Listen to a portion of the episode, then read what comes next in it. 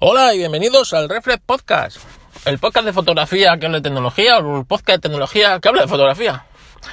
Pues hoy no vamos a hablar de fotografía. No, hoy no vamos a hablar de fotografía porque, porque hoy no vamos a hablar de fotografía. Así que si estabas esperando que hable de fotografía, este no es el día. Pues la verdad es que, bueno, hemos visto cómo le habéis dejado de mandar quejitas a Ángel y ha publicado podcast y ahora, que sois, mira que sois eh, malas personas, le habéis hackeado la cuenta de Ecas le habéis quitado la contraseña de ECAS.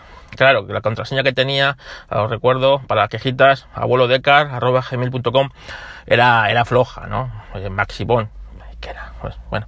Pero bueno, la ha podido recuperar gracias a, Google, ¿no? Que, te, te, permite hacer estas cosas, que de, recuperar una, una, cuenta que has perdido y cosas de estas, ¿no? Así que nada, ¿y esto a qué viene? Pues viene a que, ¿os acordáis el artículo del país? Bueno, pues el otro día sobre el jueves, así. Estaba yo en Twitter y estaba viendo a un administrador de Google, que debe ser alguien con papeles en Google. No sé qué es un administrador de Google. Pero bueno, hablando sobre el artículo y estaba haciendo pues como en, como el, portavoz este del, PP cuando eh, le decían que le estaba entrevistando y decía que todo era mentira, ¿no? Mentira, mentiroso, mentira, ¿no? Diciendo que todo lo del país era mentira.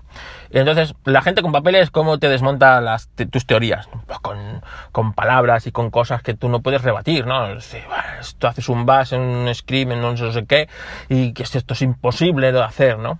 Y la verdad es que estaba interesante la conversación.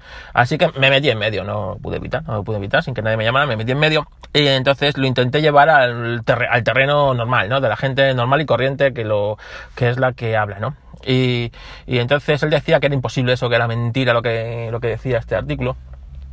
Y bueno, el artículo se ha quedado así un poco por encima, pero no es mentira lo que dice el artículo. Lo que pasa es que no lo cuenta del todo bien, ¿no? Entonces eh, llegué yo y, con todo mi moro le dije, vamos a ver, si tú pierdes la cuenta de Google, la contraseña, ¿no? Es decir, yo entro en mi Gmail, entro en mi Gmail y, pierdo la contraseña, ¿no? Como, como a Deca, ¿no? Que se la habéis quitado, pero bueno, abuelo arroba gmail.com, ¿no? Voy a meter Maxi, no me acuerdo qué es Maxibon. Ahí, pongo Maxi Turbo, no. Maxi Tuning, no. Maxi Leches, y no. ¿Sabes? Así que, que, he perdido la contraseña. He perdido la contraseña.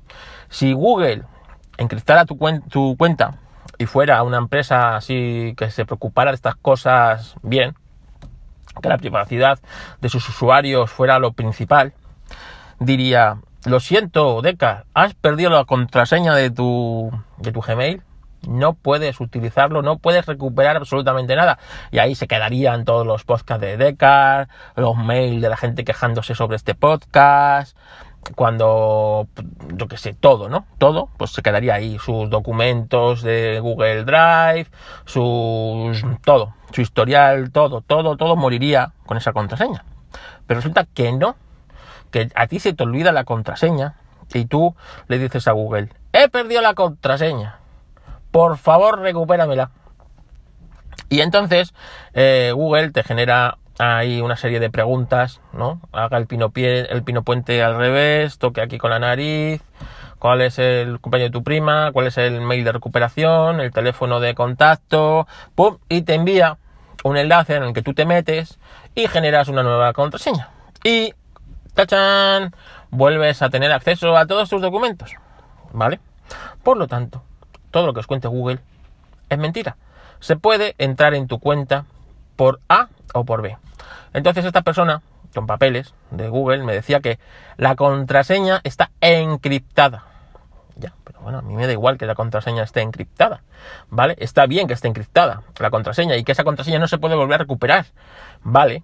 Pero con otra contraseña yo puedo volver a entrar en mi cuenta. Por lo tanto, es lo mismo. Mi, como no está, eh, como lo que no está encriptado es mi cuenta, ¿vale? pues mm, se puede entrar de A o B o C. Entonces me dijo que la manera de, para evitar que nadie entre en tu cuenta es usando solo la contraseña como método de recuperación. Y en el momento que la pierdas ya no puedes volver a entrar. Pero claro, esto no es cierto. En ese caso, yo, yo, persona humana, yo, no podría entrar en mi cuenta. De ninguna de las maneras, porque he perdido la contraseña. Pero Google, Google, el señor Google, sí, porque él tiene los métodos de recuperación de mi contraseña. Él podría generar otra vez otro enlace de recuperación y por A, por B, por C, entrar en mi cuenta y ver mis documentos que no están encriptados. ¿Vale? Entonces, eh, esto es así, que no os engañen. Y esto es así en Google, es así en Apple, es así en todos. Entonces, bueno, pues eh, eh, claro, ante eso ya no me respondió. Supongo que porque tendría otras cosas mejores que hacer que estar respondiéndome a mí. Pero que es así, o sea, que no se engañen. Si, me da igual que la contraseña esté encriptada. Si hay un método de recuperación de esa contraseña, ¿vale? Aunque tú no lo, pues eso, pues alguien pueda entrar en tu cuenta. Los métodos seguros, por ejemplo, el de Mega, antiguo Mega Upload, ¿no? Ahí te dicen que como pierdes la contraseña, no hay forma humana de recuperar tus datos, ¿vale? No hay forma humana, entonces, pues es cierto que tú pierdes tu contraseña en Mega y lo que tengas en Mega, si no tienes esa contraseña, lo has perdido. Lo has perdido, es así. Con los bitcoins igual, ¿eh? O sea, tú tienes ahí tu contraseña para tu monedero virtual. Como pierdas esa contraseña, vas jodido, ¿vale? Vas jodido y vas a perder ahí un montón de bitcoin, ¿sabes? O lo que tengas, en este caso. ¿Vale? Y, estás jodido pues porque no hay manera de recuperarla, porque esa contraseña es única y es lo que encripta y desencripta todo eso. Entonces, eh, si no la recuperas, pues ya está. Te va a preguntar que hay una, o sea, tienes una contraseña bastante fuerte y luego tienes una, unas palabras de recuperación, ¿no? Que son, en este caso, son creo que son 12 palabras de recuperación que tienes que tenerlas muy bien guardadas y apuntadas. Porque eh, que dices, he perdido mi contraseña, mete las palabras de recuperación no tengo las palabras de recuperación. Pues no hay manera de volver a entrar en esa cuenta de ninguna de otra manera. No te va a dar un enlace para que generes otra contraseña ni nada, porque está encriptado y no se puede desencriptar si no es en esa contraseña. Así que eh, eso es así. Bueno, ¿de qué voy a hablar hoy? Voy a hablar de coches eléctricos. Sí, coches eléctricos, eh, que les encantan los coches eléctricos. Bueno, voy a poner antecedentes. Resulta que Porsche se ha metido de lleno en estos coches eléctricos y ha presentado el Killer Tesla, el Porsche Taycan, un pedazo pepino de Porsche con cuatro puertas, eléctrico al 100%, con una autonomía que va desde los 400 hasta los 500 kilómetros, 400, 500, 500 y pico, dependiendo de eso, y que cuesten un precio de 185.000 euros. es un Porsche, pero son 185.000 euros, que con eso en Madrid te compras un piso, ¿eh? Y ya no quiero pensar en, en provincias, o sea, en, yo qué sé, en Palencia te compras cuatro pisos tres interesantes, ¿eh? Y tal, ¿no? Entonces, eh, este Porsche está causando mucha sensación porque, claro, los de Tesla ven como su mundo se les, se les empieza a caer en pedazos. Pedazos caros, pero en pedazos. ¿Y por qué es esto? Vamos a ver. Porque, bueno, las compañías automotrices son todas unas jetas, ¿no? Y Porsche no, no va a dejar de serlo, ¿no? Aunque sea Porsche. Entonces, eh, que es un circuito mítico entre los que corre el petróleo por nuestras venas. Nürburgring es un circuito de estos clásicos de la vida. Se llevan ahí más de 100 años corriendo en Nürburgring. Nürburgring es un circuito que eh, transcurre por, por, la selva negra americana, ah, americana ah, por la selva, selva negra alemana, ¿no? Por los bosques. Y es un circuito realmente mítico, mítico. Eh, os acordaréis de Nürburgring, pues porque fue donde Niki Lauda perdió la oreja y parte de la cara y donde, bueno, pues eh, a raíz de esa carrera de Niki Lauda, ese circuito se dejó de utilizar para alta competición, Fórmula 1, estas cosas, se empezó a utilizar para competiciones más pequeñas. Hicieron un circuito normal, anexo a este, el circuito de Nürburgring, que, bueno, es un circuito pues normal, pues, como el Jarama, o como Montbeló, como estos otros. Pero el circuito clásico de Nürburgring se ha seguido usando para competiciones pequeñas y sobre todo para para turismo. Es decir, los amantes al motor es como, como la meca, ¿no? Hay una vez en la vida, meterte con un coche a, correr en Nürburgring, porque ese circuito es carretera abierta, aunque está cerrada, ¿no? es una especie de peaje. Entonces tú compras ahí una vuelta, dos, cuatro, diez, un bono de diez vueltas, ¿no?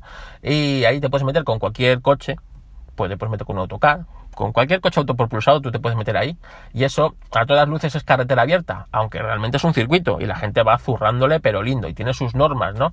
Es decir, tienes que adelantar por la derecha, tienes que respetar las banderas amarillas y tal, ¿no? Y bueno, pues son míticas en YouTube, tú buscas Nürburgring Crash y son míticas las hostias que se calza la gente intentando hacer de piloto en Nürburgring con coches, digamos, desde coches normales hasta coches mm, pues preparados, ¿no?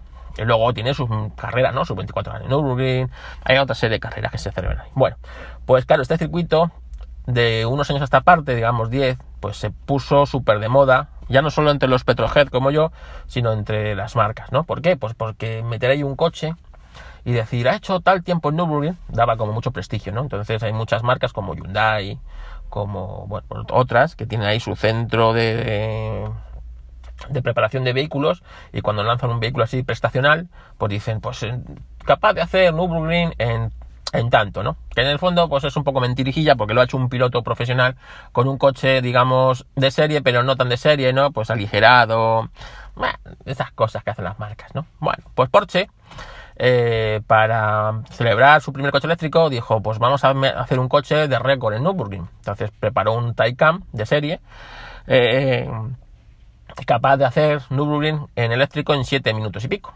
Entonces, ¿cómo lo vendió? El récord de Nürburgring absoluto son 5 minutos raspados, que es una bestialidad.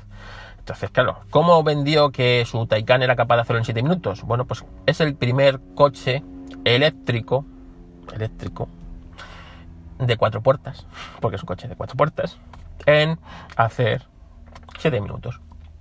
Claro, esto lo vio Elon Musk y entró ahí el, este de supervillano y dijo que eso un Tesla lo iba. Entonces, mientras el Taycan era un coche de serie, sacó el concesionario, prácticamente, el Tesla preparó un Tesla Model S 100D con especial, ¿no? Bastante especial, con un motor más de los que suele llevar, con unas preparaciones que todavía no están disponibles ni de serie ni de nada, para intentar batir el récord este y han sido pues mm, sonados los fracasos cuando el Taycan estaba adelantando al Tesla remolcando una grúa, eh, el Tesla no podía y el Tesla se quedaba cerca pero no, entonces tuvieron que llamar a un piloto profesional, ¿sabes?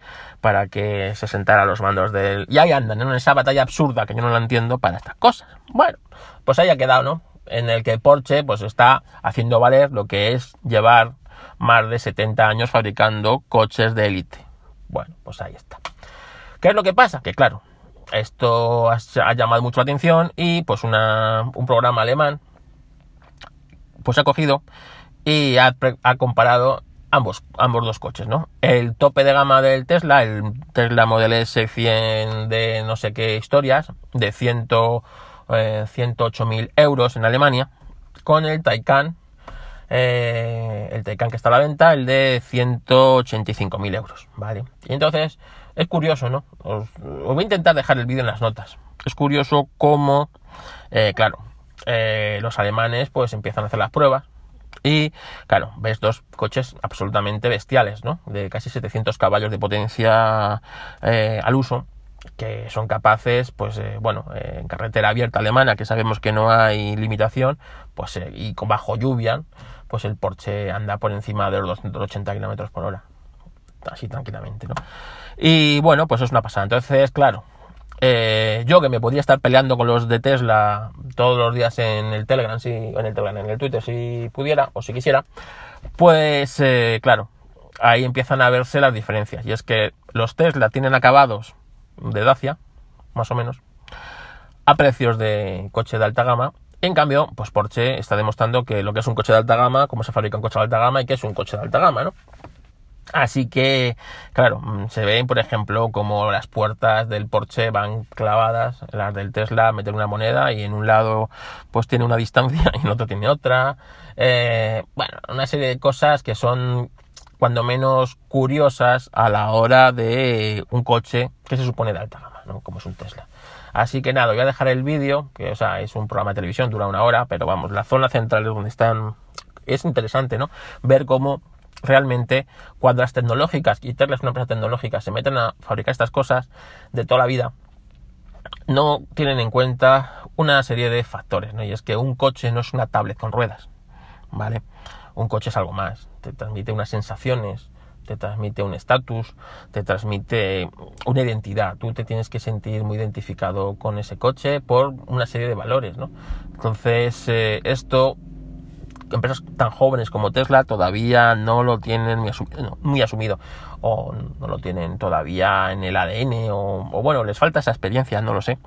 Eh, así que nada, es curioso ver cómo, por ejemplo, pues claro, el Taycan está sacando los colores a Tesla y suponemos que esto a lo más le pondrá de supervillano, ¿no? Así con ganas de quemar el mundo y, quemar OTAN y esas cosas. Así que es curioso. Lo voy a dejar en las notas del programa para que le echéis un vistazo. Y hasta aquí el Reflex Podcast de esta semana.